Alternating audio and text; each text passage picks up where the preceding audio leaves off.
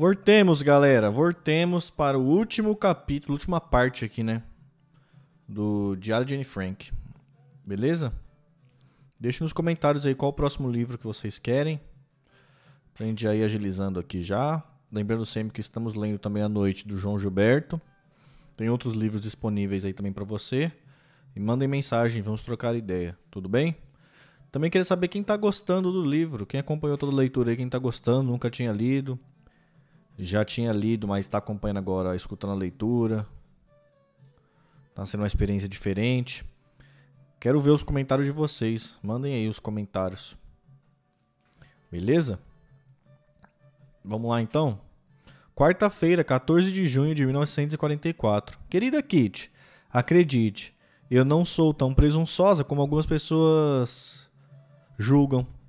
Muitos desejos, muitos pensamentos, muitas acusações e censuras se confundem na minha cabeça como fantasmas. Conheço melhor os meus inúmeros defeitos do que qualquer outra pessoa. Só há uma diferença: é que eu tenho vontade de me corrigir e, em certa medida, já fiz isso. Muitas vezes me pergunto por que é que tanta gente me acha convencida ou pouco modesta. Sou assim tão convencida? É defeito só meu? Tem por aí muita gente convencida. Parece que essa última frase é doida, mas não arrisco, porque não é tão doida como parece. A senhora Vandam, a minha acusadora número um, é conhecida como pouco inteligente. Para falar a verdade, ela é conhecida como estúpida. E as pessoas estúpidas, de maneira geral, não perdoam que os outros saibam mais que elas. A senhora Vandam me acha estúpida porque por eu não ser tão lenta de compreensão como ela. Ela me acha pouco modesta porque é ainda menor. Acha que os meus vestidos curtos demais porque o dela são ainda mais curtos. E afinal, me considera convencida porque ela se mete muito mais do que eu em assuntos do que não entende nada. Gosto muito do ditado onde há fumaça há fogo. Então, admito que às vezes sou convencida. Eu sou pessoa, eu sou a pessoa que mais me, me critica e censura. Como a mamãe, junto a isso, a sua porção de conselhos, o montão de sermões, torna-se tão grande que eu, desesperada por não conseguir dominá-lo, me torno insuportável uma criada. E isso segue-se, como é natural, a minha velha queixa. Ninguém me compreende. Às vezes me torno, às vezes me torturo com tantas acusações contra mim mesma que seria preciso uma voz reconfortante para me ajudar a repor tudo no devido lugar. Essa voz tem que ser sadia e também se procurar um pouco com a minha vida anterior. Se preocupar um pouco com a minha vida anterior. Mas, infelizmente, procurei muito e nunca encontrei. Sei que pensa agora no Peter. Não é verdade, Kit? Sim, o Peter me ama, não como um apaixonado, mas como um amigo. Sua dedicação cresce a cada dia. No entanto, não sei explicar esse mistério que nos separa. Às vezes penso que o meu violento desejo de estar com ele é exagero, mas a verdade é que eu, depois de não ter estado lá em cima durante dois dias, sinto muitas saudades, como nunca tive. O Peter é gentil e bom, mas não posso negar que muita coisa nele me decepciona. Não gosto da maneira como ele reprova a religião, as suas conversas sobre comidas, mas tenho a certeza de que, conforme combinamos, nunca vamos nos entender. O Peter é pacífico, tem bom gênio e cede facilmente. Aceita melhor as minhas observações do que as, do que as da mãe, do que as da mãe dele e faz um esforço enorme para manter a ordem nas suas coisas. Mas por que é que eu não que não se abre comigo? Por que é que não me deixa tocar no seu íntimo? Ele é muito mais reservado do que eu, sei disso. Até as pessoas mais reservadas têm vontade de se abrir com alguém, mesmo que seja uma única vez. O Peter e eu passamos dois anos mais importantes para nossa formação aqui no anexo. Falamos muitas vezes sobre o passado, o presente e o futuro, mas, como eu já disse, sinto falta de qualquer coisa que qualquer coisa mais autêntica. E eu tenho a certeza de que essas coisas existem. Sua N. Quinta-feira, 15 de junho de 44. Querida Kit, ainda lembro que antigamente não me fascinavam os pássaros cantando, o céu azul e brilhante, as flores e o luar.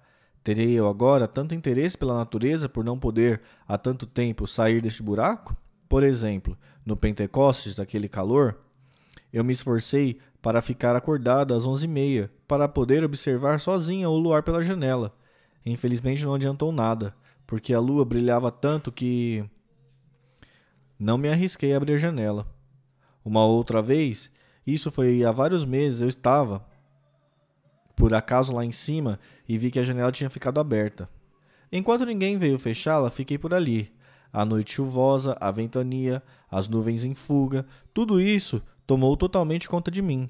Depois de um ano e meio, me vi pela primeira vez cara a cara com a noite. Desde então, o meu desejo de viver outra vez momentos assim tornou-se mais forte do que meus medos de rato, de ladrões e de assaltos.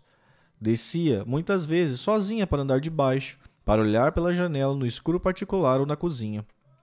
Do escritório particular ou da cozinha. Muita gente ama a natureza, várias pessoas dormem ao relento. Outras pessoas, nas prisões e nos hospitais, a anseiam pelo dia em que possam aproveitar o ar livre.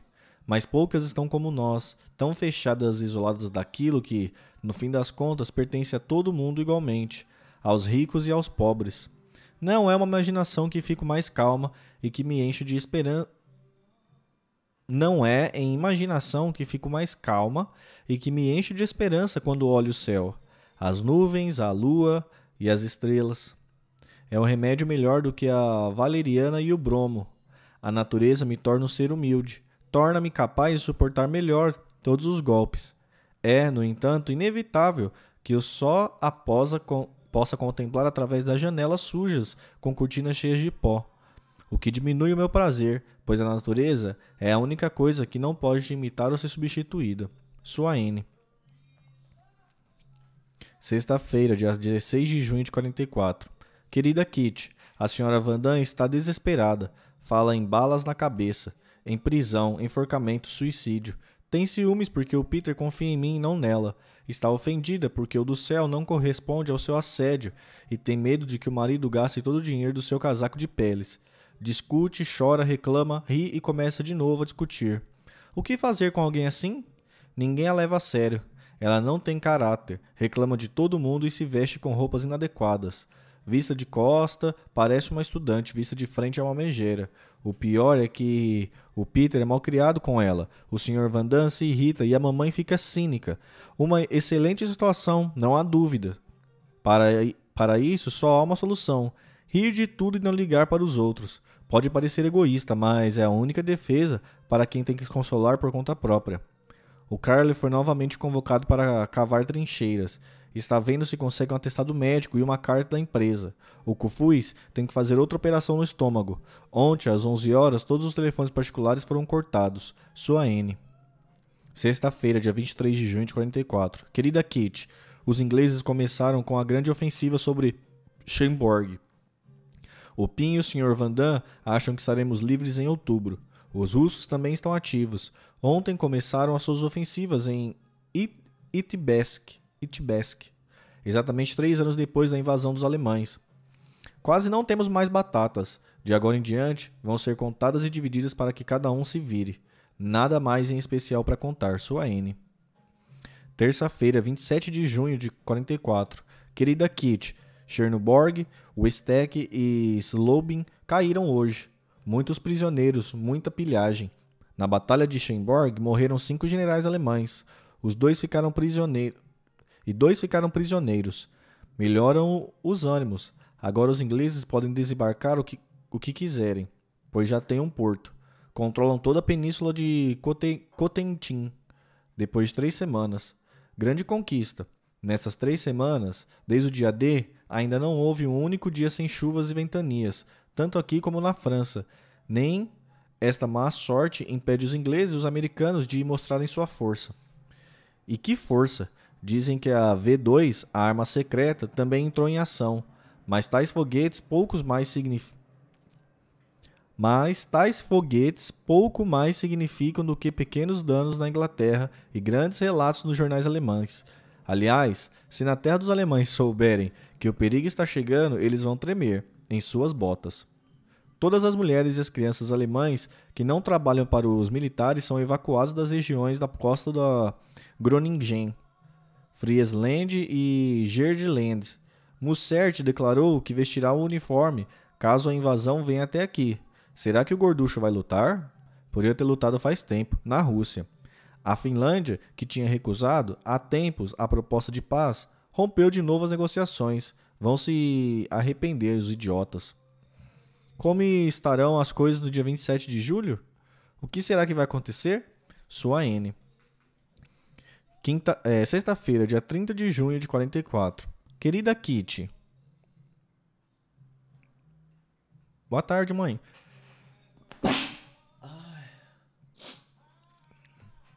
Querida Kitty, mau tempo, bad weather from on the 8th Street to the 1st of June. Está bem assim? Ah, sim, já sei muito inglês. Estou lendo Our Ideal Husband com o dicionário. As notícias de guerra são excelentes. Sky, Mojileved e Orsha caíram muitos prisioneiros. Aqui vai tudo bem, inclusive os ânimos. Os nossos super super otimistas venceram. A Eli mudou de penteado e a Miep tem uma semana de férias. Aqui essas são as últimas novidades. Sua N.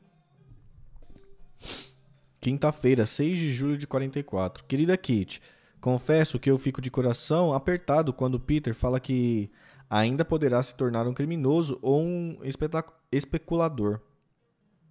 Sei que ele diz aquilo por brincadeira, mas tenho a impressão de que tem medo da sua própria fraqueza de caráter. Tanto a Margot quanto o Peter me repetem constantemente. Ah, se eu fosse tão forte e corajosa como você, se tivesse tanta força de vontade e tanta persistência. Mas será que não me deixam influenciar é, é mesmo uma boa qualidade? Mas será que não me deixar influenciar é mesmo uma boa qualidade? Estará certo seguir quase exclusivamente o caminho que me dita a minha consciência? Com toda franqueza, não compreendo que alguém diga sou fraco e continue fraco. Se conhecemos nossos defeitos, por que não tentar então corrigi-lo? Resposta do Peter: Porque assim é muito mais fácil. Essa resposta me decepcionou muito. Fácil? Quer dizer que ele prefere uma vida de preguiça e de mentira ah, não, não. Recuso-me a acreditar nisso. Não é possível que a moleza e o dinheiro seja tão atraente. Pensei muito tempo no que lhe responder. Eu, em como poderei levar o Peter a ter confiança em si e principalmente a se corrigir, mas não sei se vai dar certo. Considerava maravilhoso ter a confiança de alguém, mas só agora vejo como é difícil me identificar com os pensamentos dos outros e dar um conselho justo. Tanto mais que os, que os conceitos de fácil e dinheiro são para mim novos e um tanto estranhos.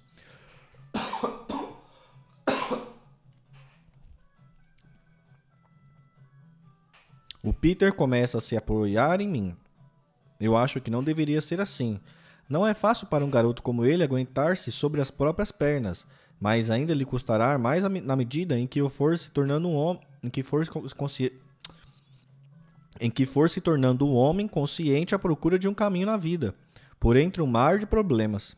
Sinto-me como se andasse em torno de mim mesma, procurando uma justificativa para o terrível conceito de fácil.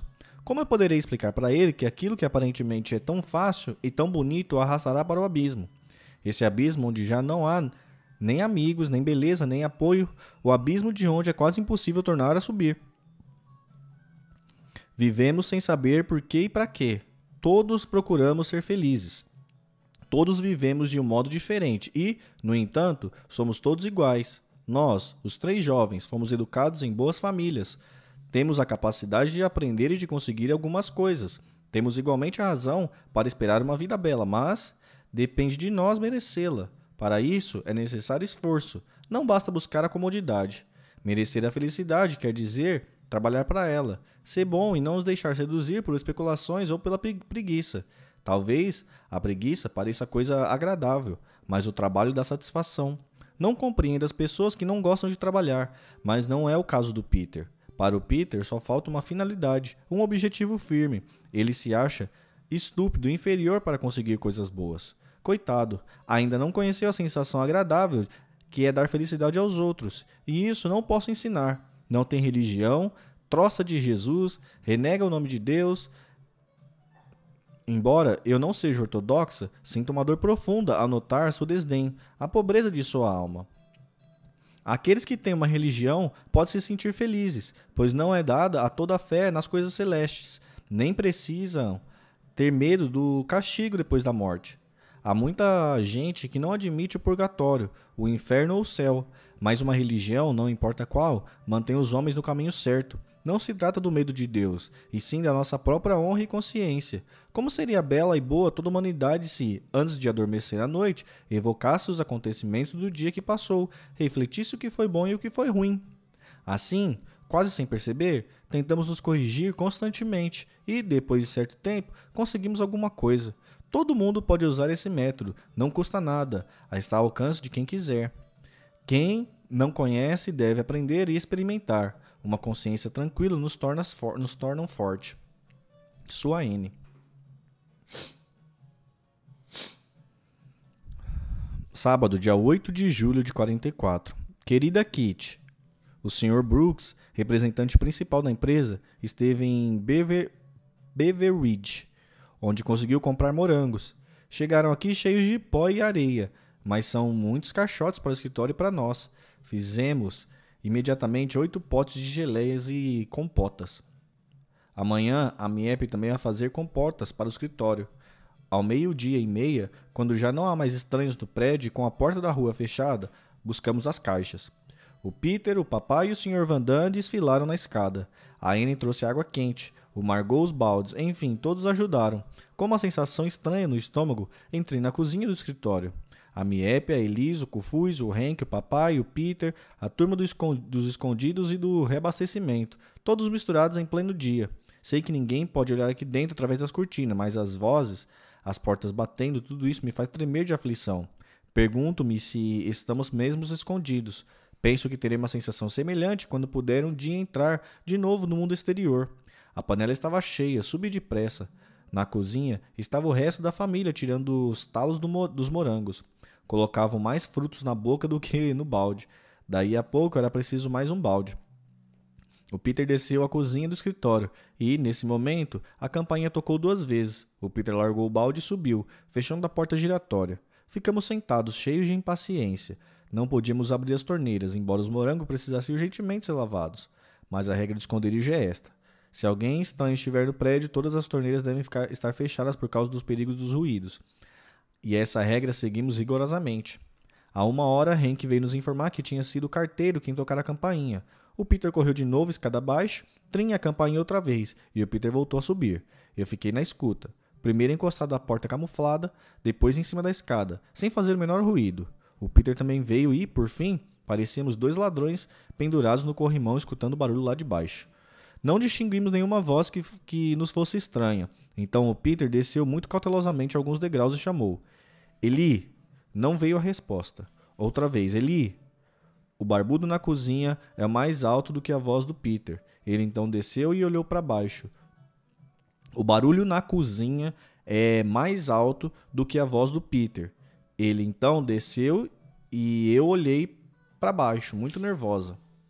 Suba depressa, anda, Peter. O fiscal da contabilidade está aqui.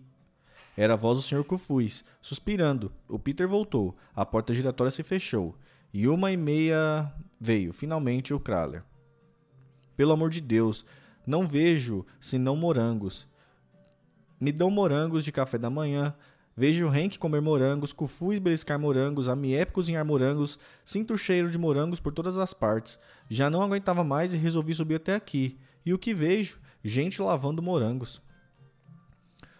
Do resto dos morangos fizeram con conservas. À noite, as tampas de dois potes saltaram fora. O papai tirou os morangos e fez compota. Na manhã seguinte, outras duas tampas saltaram. Na hora do almoço, mais quatro. O Sr. Vandam não esterilizou os potes suficientemente. E agora o papai faz todas as noites compota. Comemos papinhas com morango, soro de leite com morango, pão de com morango, sobremesa com morangos, morangos com açúcar, morangos com areia. Durante dois dias os morangos andaram por toda parte. Morangos, morangos, morangos. Depois, não nos servimos mais. Os potes e compotas ficaram bem fechados lá à chave. Vem aqui ver, N, chamou Margot. O quitandeiro da esquina mandou 9 quilos de ervilha. Acho simpático da parte dele, disse eu. É mesmo muito simpático, mas o trabalho que isso dá, que horror. No domingo de manhã vocês todos têm de ajudar a descascar, anunciou a mamãe à mesa. E assim foi. Hoje de manhã, depois do café, apareceu em cima da mesa o grande panelão esmaltado cheio de ervilha. Debulhar ervilhas pequeninas é um trabalho aborrecido. Mas o que custa é aproveitar as cascas da, das vagens. Sei que a maioria das pessoas não fazem ideia de como são saborosas as cascas das ervilhas depois que retiramos a película. A grande vantagem está em se poder comer muito mais do que nos limitarmos apenas aos grãos. Tirar a pelezinha é um trabalho de preciso e minucioso, que talvez seja mais próprio para dentistas pedantes ou minuciosos especialistas em temperos. Para uma garota impaciente como eu, é horrível. Começamos às nove e meia. Às dez, às dez e meia resolvi fazer um intervalo de uma hora. Os ouvidos zumbem. Cortar a ponta, tirar a pelezinha, depois os fios, colocar as ervilhas na panela, etc. Foge minha vista. Verde, verde, bichos, fios, cascas podres, verde, verde, verde. Fiquei entediada aí para fazer alguma coisa Passei a falar durante todo o tempo. Ao falar bobagens, faço todo mundo rir. É como. É que fico com a sensação de morrer de tédio. A cada fiozinho que tiro, mais me convenço de que nunca quererei ser apenas dono de casa. Ao meio-dia comemos, finalmente, mas ao meio-dia e meia comemos de novo. Começamos de novo a tirar a pel peliculazinha até 1h15 da tarde. Quando chegamos ao fim, eu estava enjoada, e os outros também. Dormi até as quatro horas, mas ainda me sinto atordoada por causa de tanta ervilha. Sua N. Sábado, 15 de julho de 44. Querida Kit, temos um livro da biblioteca com o título maravilhosamente provocante. O que pensa você da garota moderna?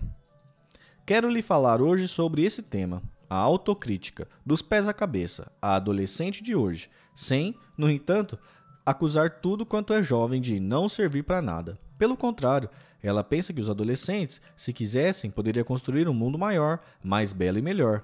Diz que a juventude tem os meios para isso, mas se preocupa com os assuntos superficiais, sem reparar no que há de essencialmente belo nas coisas. Ao ler certos parágrafos, tive a impressão de terem sido escritos diretamente para mim. Por isso, quero desabafar aqui com alguns pensamentos e defender-me contra aqueles ataques. Tem um traço marcante no meu caráter que todos os que me conhecem sabem: a autocrítica. Vejo-me em todos os meus atos como se eu fosse uma pessoa estranha. Enfrento esta N com absoluta imparcialidade, sem pretender desculpá-la, e observo o que ela fez de bom e de ruim. Essa autocontemplação nunca me deixa. E não posso dizer uma palavra sem pensar logo em seguida. Deveria Devia ter dito isso de outra maneira? Ou foi bem dito? Condeno muitas vezes o meu ato e reconheço cada vez mais a verdade das palavras de meu pai. Cada criança deve educar-se a si própria. Os outros podem dar conselhos ou indicar os caminhos a seguir, mas a formação definitiva do caráter está nas próprias mãos de cada indivíduo. A isso devo acrescentar que tenho uma coragem extraordinária de viver Sinto-me forte e capaz de suportar seja o que for. Sinto-me tão livre, tão jovem. Quando me dei conta disso pela primeira vez, fiquei contente, pois achava que ninguém estava livre de sofrer, que pudessem me esmagar rapidamente. Mas sobre esse assunto já falei muitas vezes. Deixe-me chegar ao ponto principal. O papai e a mamãe não me entendem. Fui muito mimada. Eles foram sempre bons comigo. Defenderam-me, em resumo, fizeram tudo o que os pais podem fazer, mesmo assim, tenho me sentido muitas vezes terrivelmente só, postada de lado e incompreendida. O papai tem feito tudo para amenizar os meus protestos, mas em vão. Fui eu mesma que me curei, reconhecendo os erros dos meus atos. Mas como se explicar? Mas como se explica que o papai não me possa ter dado o necessário apoio na minha luta? Como se explica que ele tenha falhado quando me oferecia o seu auxílio? O papai falou porque não conseguia encontrar a maneira de falar comigo. Tratava-me como uma criancinha que só tem preocupações infantis. Pode parecer tolice eu te dizer isso, pois foi justamente o papai que me inspirou sempre confiança e me deu a certeza de que sou inteligente. Mas há, há uma coisa que se esqueceu de pensar: é que a minha luta para me levar, para me elevar, era mais importante para mim do que tudo mais. Eu não queria ouvir, sintomas típicos, outras garotas, isto passa, etc. Não queria ser tratada como todas as garotas, mas como um ser com personalidade própria, como a N. Foi isso que o Pin não soube compreender. No mais, não me é possível não me é possível me abrir com alguém que não fala também de si. Como sei muito pouco da vida do Pin, nunca poderá restabelecer entre nós uma intimidade completa. O Pin coloca-se sempre do ponto de vista do mais velho que também passou por coisa semelhante, mas que já não pode sentir e viver o que vive um jovem, embora tente fazê-lo. Tudo isso me levou a nunca comunicar a ninguém minha concepção de vida e minhas teorias longamente meditadas, a não ser de vez em quando para Margot.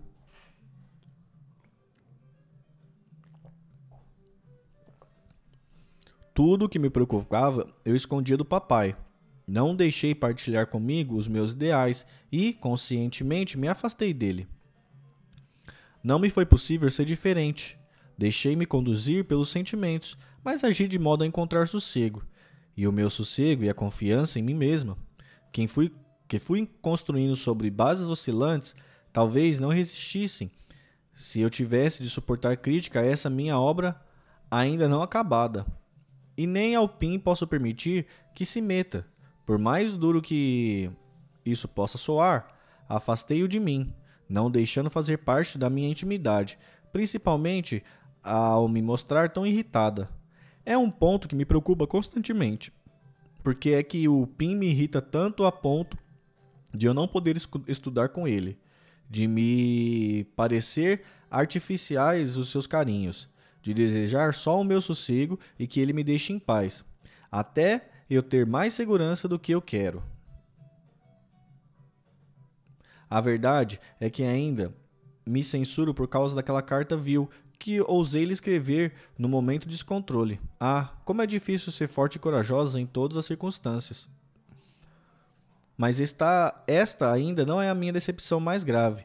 Muito mais que o papai, me preocupo com o Peter, Sei bem que fui eu quem o conquistou, e não o contrário.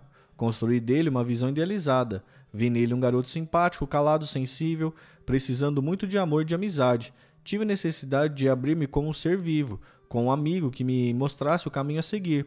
Consegui que ele, pouco a pouco, fosse atraído por mim. Finalmente, depois de ter despertado nele sentimentos amigáveis, passamos à intimidade que me parecem, agora, inconcebíveis. Falamos sobre muitas coisas íntimas, sobre aquelas que me enchem o coração.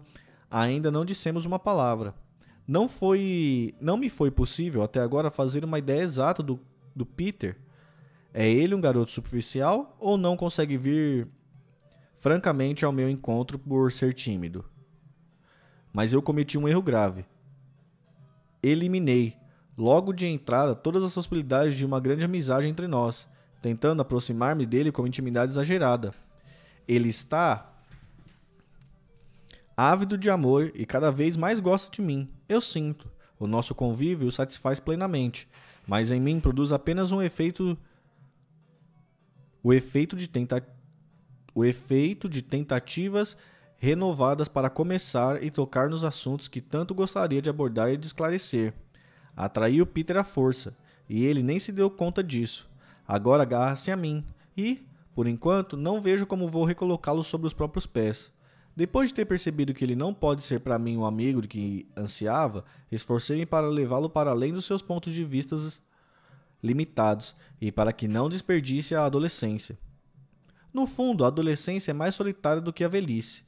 Encontrei essa frase no livro e memorizei porque achei verdadeira. Nossa vida aqui é mais difícil de suportar para os adultos do que para nós, não, com certeza não. As pessoas com mais idades já têm opiniões formadas sobre todas as coisas e já não vacilam, não hesitam perante as dificuldades da vida. A nós, os jovens, é difícil ficarmos firmes nos nossos pareceres por vivermos numa época que se mostra pelo seu lado mais horroroso, em que se duvida da verdade, da justiça e de Deus. Aquele que afirmar que os mais velhos sofrem mais aqui no anexo do que, os, do que nós, os jovens, não sabe ver até que ponto os problemas desabam sobre nós. problemas para os quais talvez ainda não tenha idade, mas que se impõem de um modo violento. Em determinada altura, julgamos ter encontrado uma solução, mas essa solução, de maneira geral, não resiste aos fatos que são sempre tão diferentes. Eis a dificuldade do nosso tempo. Mal começam a germinar os nossos ideais, sonhos, belas esperanças, logo a realidade cruel se apodera de tudo isso para destruir tudo totalmente. É por milagre que eu ainda não renunciei a todas as minhas esperanças, na verdade tão absurdas e irrealizáveis. Mas eu agarro-me a elas apesar de tudo e todos, porque tenho fé no que há de bom do homem. Não me é possível construir uma vida tomando como base a morte, a miséria e a confusão. Vejo o mundo se transformar num deserto. Ouço, cada vez mais forte, a trovoada que se aproxima. Essa trovoada que vai nos matar. Sinto o sofrimento de milhões de seres. E, mesmo assim, quando ergo os olhos para o céu, penso que, um dia, tudo isso voltará a ser bom, que a crueldade chegará ao seu fim e que o mundo virá a conhecer de nova a ordem. De novo a ordem, a paz, a tranquilidade.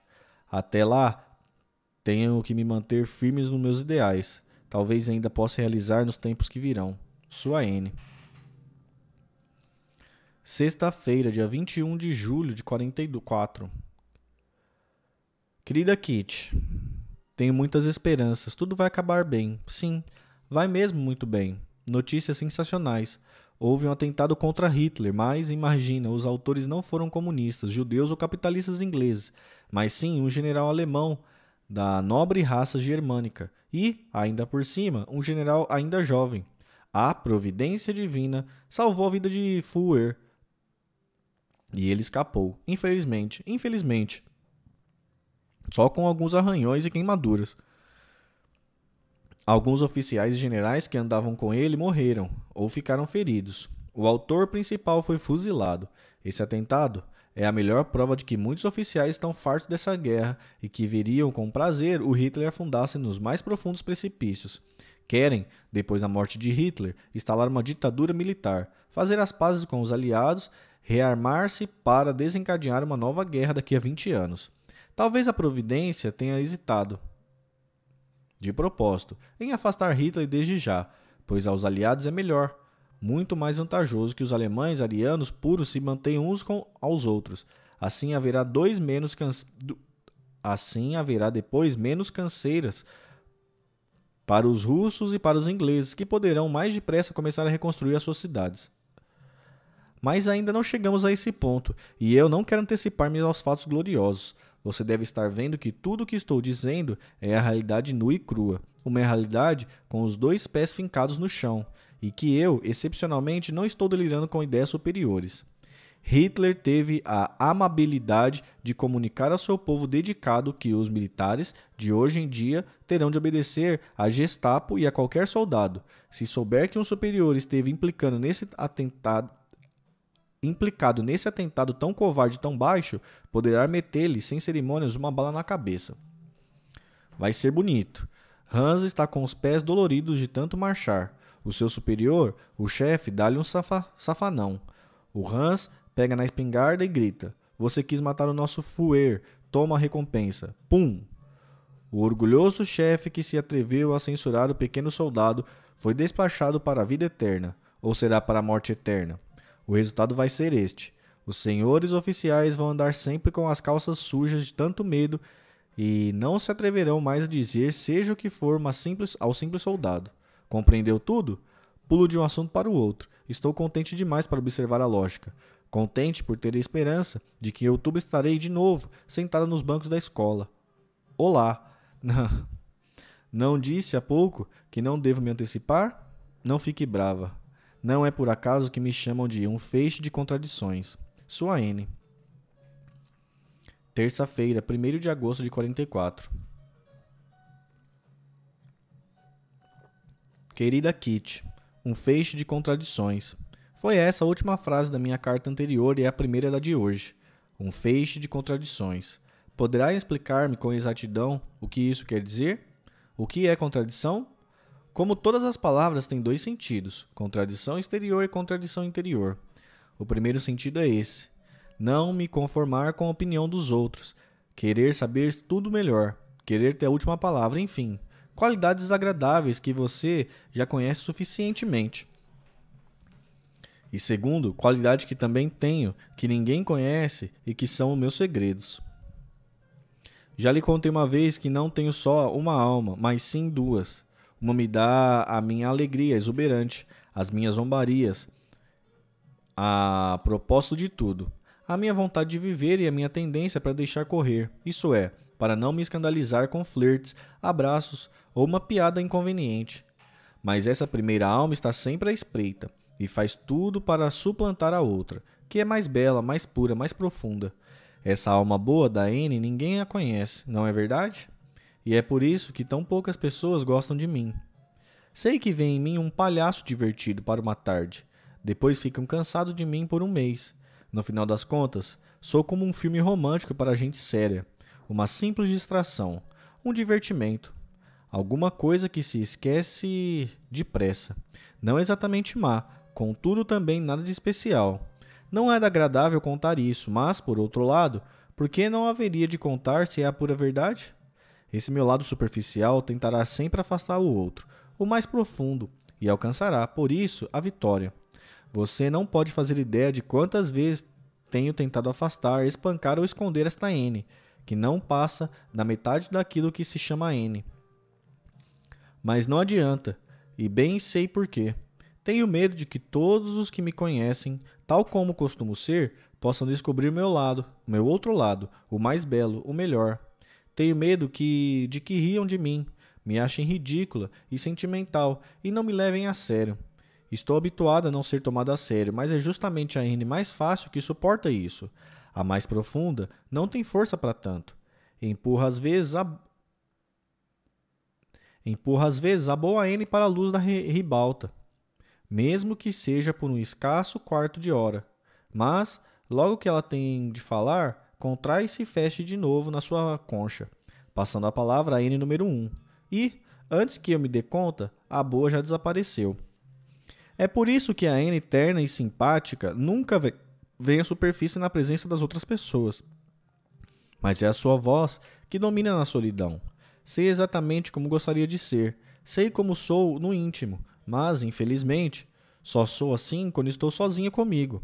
E isso é, talvez, não seguramente, a razão por que chamo minha natureza íntima uma natureza feliz e por que os outros chamam feliz minha natureza exterior. No meu interior, a N pura é que me indica os caminhos. Exterior não passo de um cabritinho que pula de alegria e de animação. Vejo e sinto as coisas de um modo e exteriorizo de outro, e tenho por mim a fama de ser uma adolescente doida por garotos, sempre a flertar, sempre impertinente e sempre lendo romances. A N alegre ri, dá respostas atrevidas, escolhe o, encolhe os ombros com indiferença como se isso nada tivesse a ver com ela. Mas, ai de mim, a N calada reage ao contrário, como sempre, como sou sempre franca. Confesso que tenho pena, que me esforço terrivelmente por me modificar, mas que luto sempre contra forças superiores a minhas. Dentro de mim uma voz sussurra. Está vendo o resultado? Mais opiniões a respeito, rostos zombeteiros, gente que a acha antipática, e tudo isso porque não quer ouvir os conselhos do seu próprio lado bom. Ai, bem que eu queria ouvir, mas não consigo. Quando estou calada e séria, todos pensam que estou representando uma nova comédia. Para me salvar, só me resta dizer uma piadinha. Pior ainda quando se trata da minha família, que imagina logo que estou doente e me força a engolir pastilhas contra as dores de cabeça e o nervosismo, que me toma o pulso para ver se tenho febre, que me pergunta como funciona o aparelho digestivo para, em seguida, censurar o meu mau humor. Não suporto semelhante coisa. Quando me tratam dessa maneira, torno-me ainda mais impertinente. Fico triste e, por fim, viro meu coração do avesso com o lado mal para fora, o bom para dentro, e continua a procurar um meio para vir se aquela que gostaria de ser, que era capaz de ser, se, sim, se não houvesse mais ninguém no mundo, sua N. Esta foi a última anotação que Anne Frank fez em seu diário. Ué. O diário de Anne Frank teve autenticidade confirmada por peritos, estudos forenses da caligrafia de N e exame do papel do diário, da tinta e da cola comprovaram ser o material existente na época. A conclusão foi essencialmente apresentada pelo Instituto Estatal Holandês para Documentos da Guerra.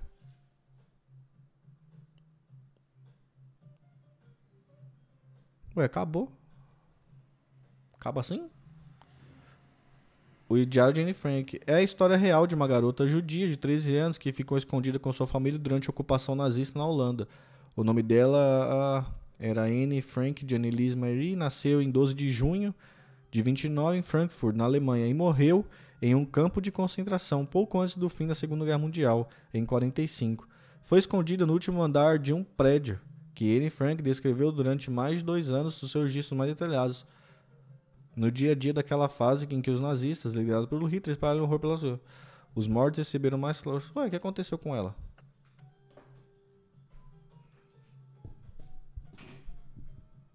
O que aconteceu com ela?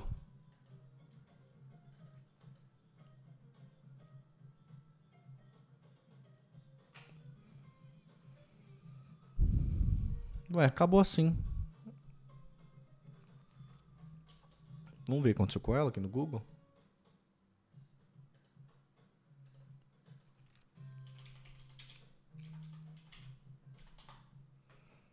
Gente.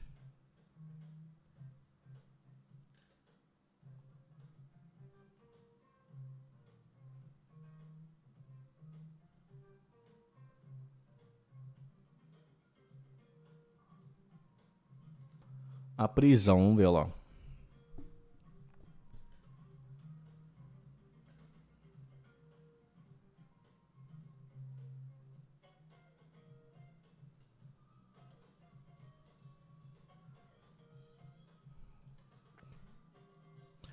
Peraí, deixa eu mais tela aqui.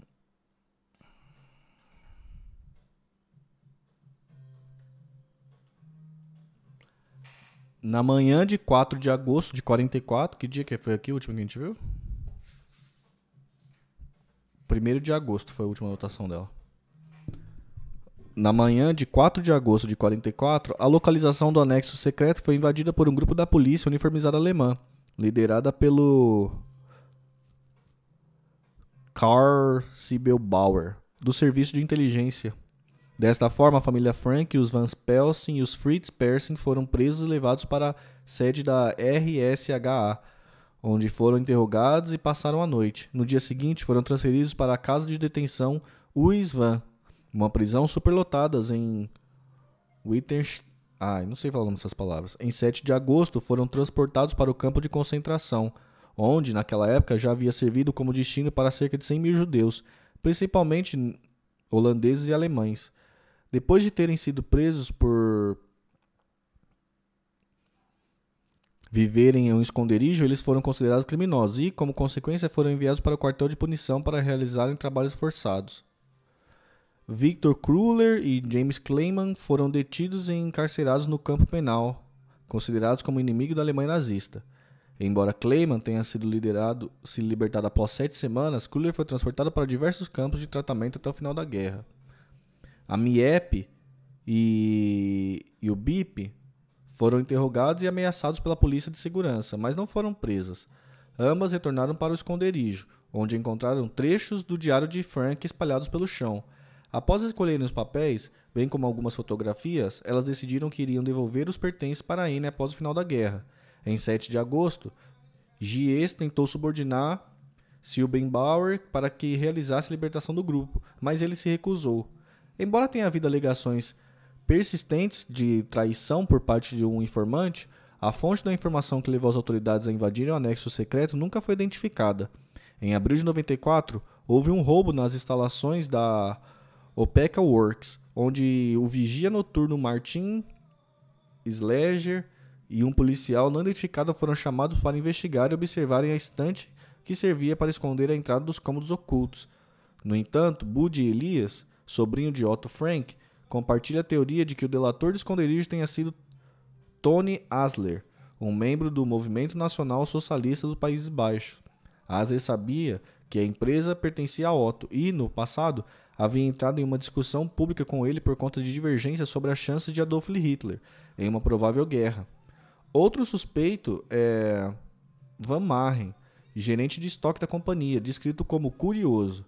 Ele já havia criado armadilhas no edifício para descobrir a existência de pessoas escondidas e, certo dia, perguntou inesperadamente para outros funcionários se anteriormente havia existido um senhor chamado Otto Frank atuando no escritório.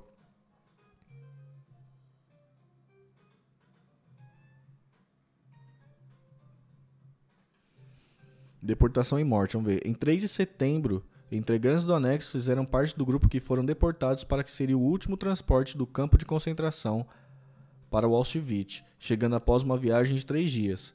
No mesmo trem estava Bloeman Evers Eden, natural de Amsterdã, que indicou uma amizade, que iniciou uma amizade com N e Margot na instituição de ensino para judeus em 41.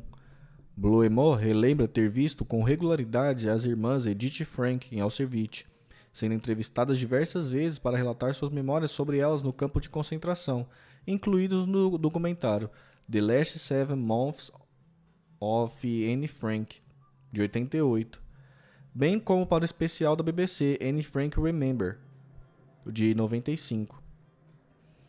Após o desembarque em Auschwitz,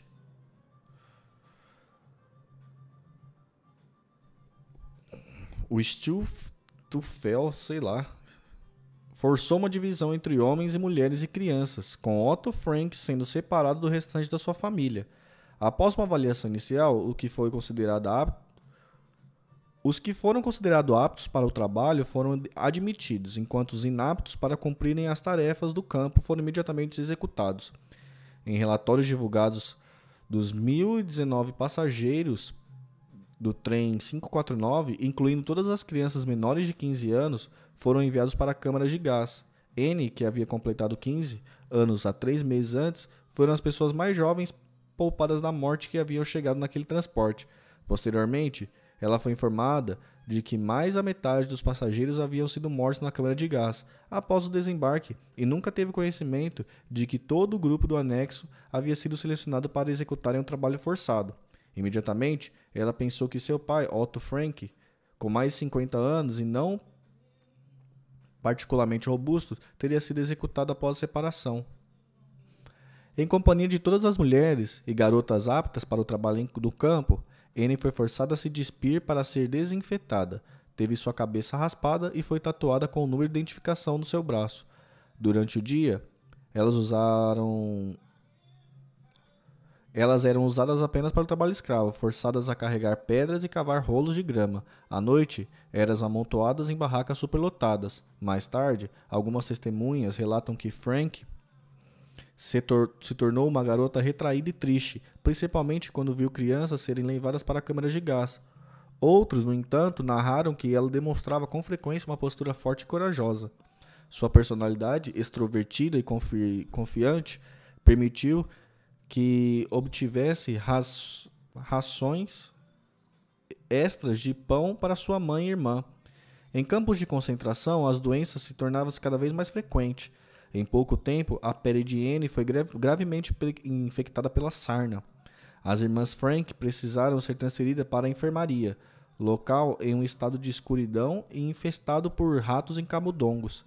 Edith parou de comer, Guardava cada pedaço de comida para suas filhas, passando alguns alimentos para elas por um buraco feito na parede dos fundos da enfermaria. Em outubro de 44, Anne, Margot e Edith foram selecionadas para embarcar um trem com destino ao campo de trabalho na Alta Silésia.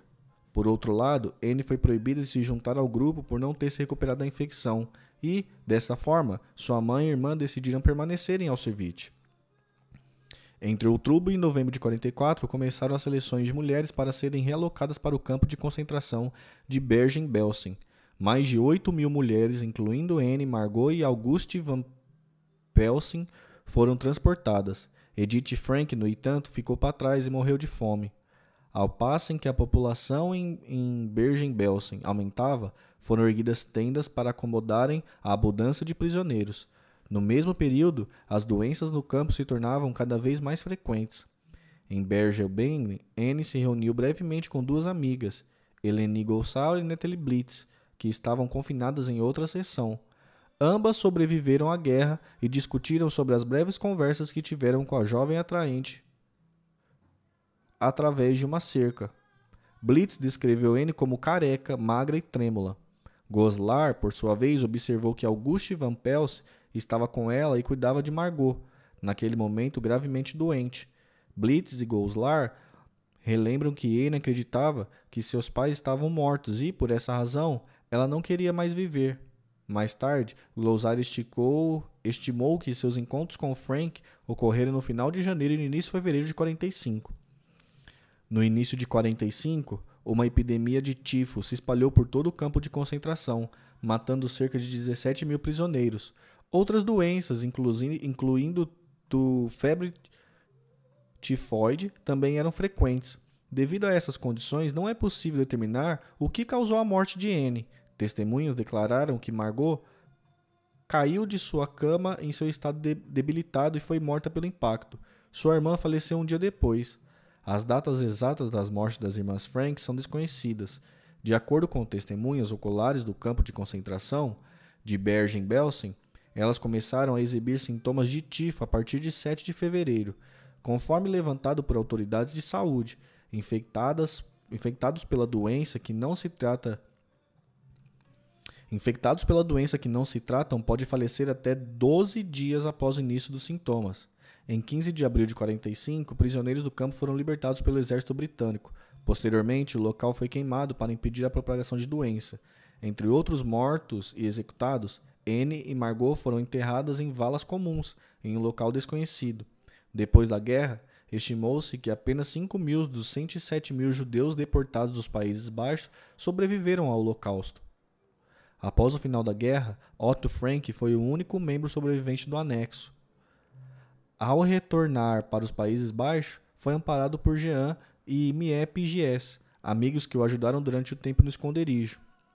Enquanto tentavam localizar sua família, ele soube da morte da sua esposa em Auschwitz, mas manteve-se esperançoso em relação ao sobrevivente de suas filhas. Depois de algumas semanas de busca, descobriu que Anne e Margot também haviam falecido. Ao mesmo tempo, tentou localizar o destino dos amigos de suas filhas e soube que diversos deles haviam sido assassinados. Sene Landerman, frequentemente mencionada no diário de Frank, foi morta numa câmara de gás na companhia de seus pais. Sua irmã, Bárbara, a amiga próxima de Margot, foi a única sobrevivente da família. Entre outros sobreviventes de guerra estavam os parentes de Otto e Edith, que, anteriormente, havia fugido da Alemanha em direção à Suíça, Reino Unido e Estados Unidos durante a década de 30.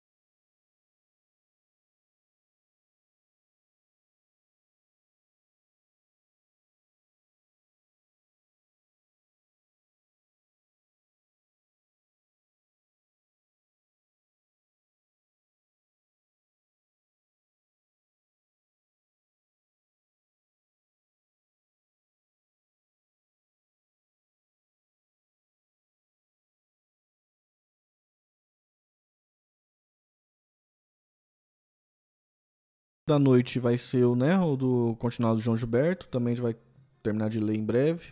Vamos começar aqui. Agora eu tô em dúvida.